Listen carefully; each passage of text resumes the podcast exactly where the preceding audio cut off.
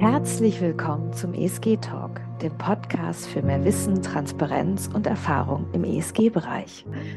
Herzlich willkommen zu einem weiteren ESG Talk Podcast. Ich habe heute wieder einen Dani dabei. Hallo Dani. Ciao Stella. Morgen.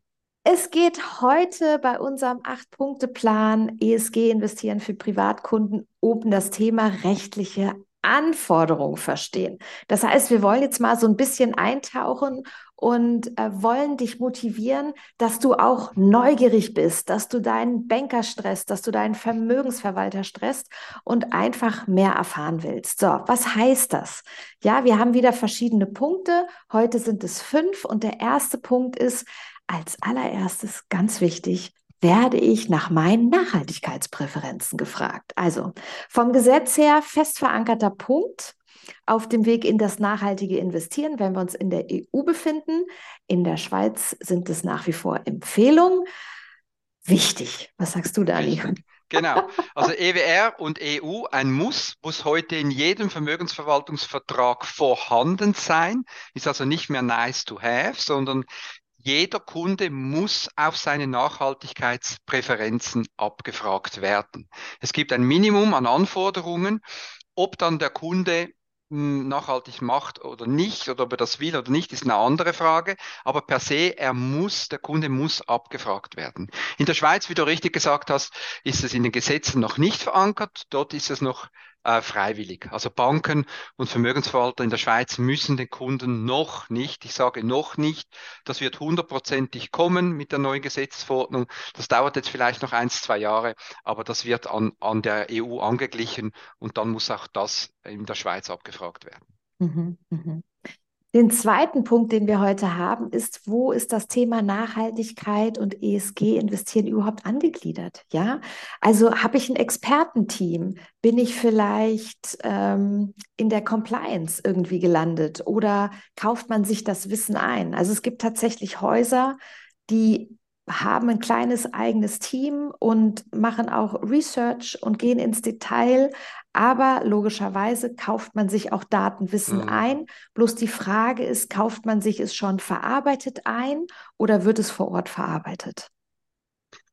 Da gibt es noch zu sagen, dass per Stand heute, also anfangs jetzt 2024, es in der EU und im EWR leider immer noch so ist, dass die meisten Vermögensverwalter und Banken keine, sage jetzt mal, allgemeine ESG Präferenz oder ein, ein ESG-Vermögensverwaltungsmandat anbieten kann und wird. Sie wird also dem Kunden eher sagen, ja, lieber Kunde, wir machen das zwar irgendwie, aber bitte ähm, kreuze dann nicht an, dass wir eine sag jetzt mal, eine verbindliche Strategie haben. Mhm. Das liegt vor allem, wie du gesagt hast, äh, an zwei Sachen. Es ist erstens sehr komplex, das Ganze, und man braucht wirklich Leute, die sich damit befassen. Und es gibt einfach zu wenige noch. Es gibt noch zu wenige ESG-Spezialisten und deshalb ist es auch so, dass meistens eine Minimalanforderung dann von außen eingekauft wird aber man selber jetzt sich nicht zu weit aus dem Fenster lehnt und hier sehr dezidierte Strategien anbietet. Also meistens eher nicht, sage ich jetzt mal. Wenn man das genau. will, muss man halt zu den Spezialisten gehen. Es gibt, wie du gesagt hast, es gibt solche, die das anbieten und da muss man halt zu diesen Instituten gehen, die das wirklich aktiv betreiben. Genau, ich glaube, was du hier vor allem auch ansprichst, ist die Erfahrung äh, mit der statistischen Erhebung, die du aus Liechtenstein ähm, gemacht hast. Und auch also, aus Deutschland. Ja, genau. mhm. aber ich glaube, es gibt in Deutschland auch immer wieder auch Spezialisten. Also ähm, wir wollen mal jetzt nicht so mit dem Kamm einfach rüberfahren, ähm, zu sagen, nee, da gibt es gar kein Angebot. Ähm, es gibt auch Banken, die sich das Thema sehr zu Herzen genommen haben. Also finden tut man es auf alle Fälle. Genau. Ähm, aber wir gehen davon aus, dass es mehr werden wird. Es geht Garantiert. gar nicht anders. Genau. Garantiert. Weil man verliert Kunden sonst, oder? Und mhm. wer will schon Kunden verlieren? Genau. Dann rechtliche ähm, Veränderungen. Also die Frage, unser dritter Punkt, werde ich regelmäßig überhaupt informiert? Also das heißt, gibt es regulatorische Veränderungen, äh, zum Beispiel in der EU-Taxonomie, die für mein Portfolio wichtig sind? Denn die EU-Taxonomie befindet sich immer noch in der Ausformulierung. Ja, gibt es Neuigkeiten? Wie sieht es aus? Ist es für mich vielleicht auch relevant, um zu überlegen, okay, ich möchte mein Portfolio mal neu aufsetzen oder anpassen oder umstrukturieren? Genau, da gibt es immer wieder ein größeres Angebot, auch von Seiten der Unternehmen, die man ja dann für die Vermögensverwaltung auch braucht. Also die, die Aktien, sage ich jetzt mal, die man dann kauft, ob man das dann in Einzelanlagen macht oder in Fonds, das spielt eigentlich keine große Rolle. Und hier ist noch zu sagen, dass Veränderungen, die natürlich rechtlicher Natur sind, die müssen ja sowieso beim Kunden in den entsprechenden Verträgen angepasst sein. Und wenn sowas ändert, ein mhm. Anhang oder ein, ein, Inhalt eines, eines Vertrages, dann muss er sowieso neu mit dem Kunden besprochen werden. Und dementsprechend ist dann der Kunde auch aufzuklären, was sich genau geändert hat und wie er jetzt neu agieren möchte. Mhm, mhm. Mm, wir sprechen ja hier den deutschsprachigen Raum an im äh, ESG Talk Podcast und ähm, wir reden über Mandatskunden und Mandate. Und da stellt sich natürlich auch die Frage, und das ist unser vierter Punkt, wo wird das Mandat verwaltet? Also, und gibt es da auch Unterschiede? Also, es gibt klare EU-Regulationen ähm, in der EU- und EWR-Raum, äh, wenn man dort ansässig ist. Und die sind, die Regulationen sind gesetzlich verpflichtend. Oder zum Beispiel in der Schweiz haben wir bisher Empfehlung, wenn man in der Schweiz ansässig ist. Also ich werfe jetzt einfach mal Stichworte in den Raum, Swiss Climate Score und Bankiervereinigung korrekt. Da kommt es wirklich darauf an, an, in welchem regulatorischen Raum man sich befindet und welches Recht angewandt wird. Das hat jetzt per se nichts mit ESG per se zu tun, mhm. sondern geht es wirklich um, äh, um den Rechtsraum, wo sich der, der Bankkunde oder der Vermögensverwaltungskunde befindet, das ist ein Domizil und dementsprechend welche Regulierung dort angewendet werden muss. Und der größte Unterschied ist immer noch EU EWR hat ganz klare Regulationen zu diesem mhm. Punkt ESG und die Schweiz hat das noch nicht. Da mhm. gibt es immer noch nur in Anführungszeichen Empfehlungen. Aber wie wir das vorher schon, wie ich das vorher schon erwähnt habe, das, das kommt. Das ist eine Frage der Zeit. Genau. Und ähm, EU natürlich ganz klar, Deutschland und Österreich.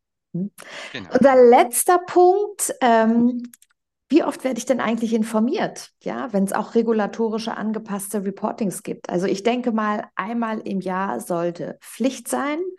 Und dann ist die große Frage, gibt es in dem Reporting auch rechtliche Details oder erscheinen die da gar nicht?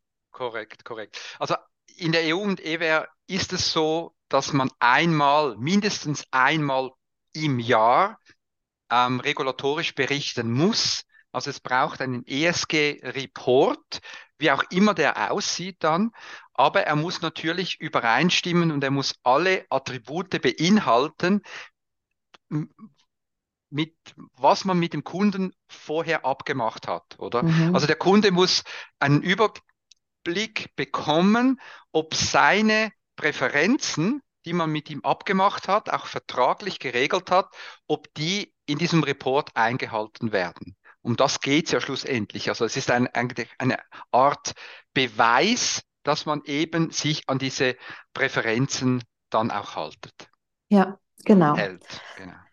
Ähm, alles gut.